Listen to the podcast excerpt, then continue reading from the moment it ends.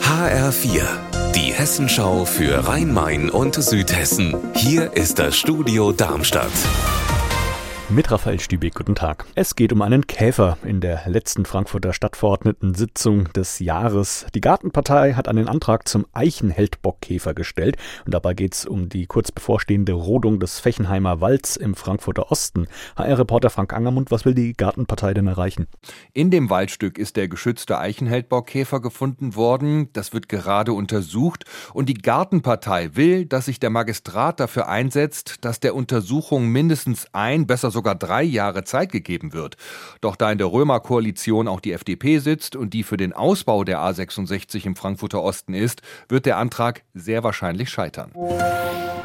In Wiesbaden hält die Kooperation aus Grünen, SPD, Linken und Volt den Abschied von den Wasserstoffbussen für sinnvoll.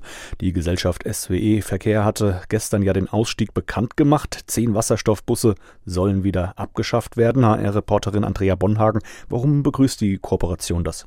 Nicht schön, aber lässt sich nicht ändern, so ist der Tenor. Das sind wohl viele kleine und größere Probleme. So kann man zum Beispiel ein Ersatzteil der Tankstelle aus China nicht beschaffen. Die ist seit Wochen außer Betrieb.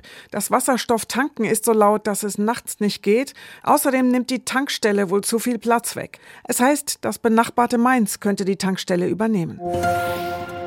Die Stadtverordneten in Darmstadt haben in ihrer letzten Sitzung die Umbenennung von sieben Straßen beschlossen und damit ist auch der Versuch aus dem Stadtteil Kranichstein gescheitert, die Umbenennung der Grundstraße vorerst zu verhindern. HR-Reporterin Petra Demand, was sind da die Hintergründe?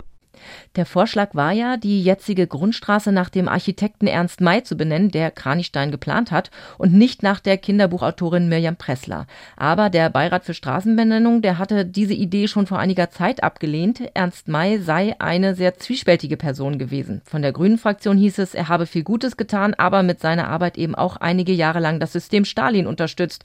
Und damit fällt er für eine Straßenbenennung einfach raus. Unser Wetter in Rhein-Main und Südhessen. Minus 1 Grad sind es aktuell in Birkenau im Kreis Bergstraße und minus 2 Grad in Linsengericht im Main-Kinzig-Kreis. Dabei halten sich vielerorts am Nachmittag zähe Nebelfelder, aber es scheint auch oft die Sonne. Ihr Wetter und alles, was bei Ihnen passiert, zuverlässig in der Hessenschau für Ihre Region und auf hessenschau.de.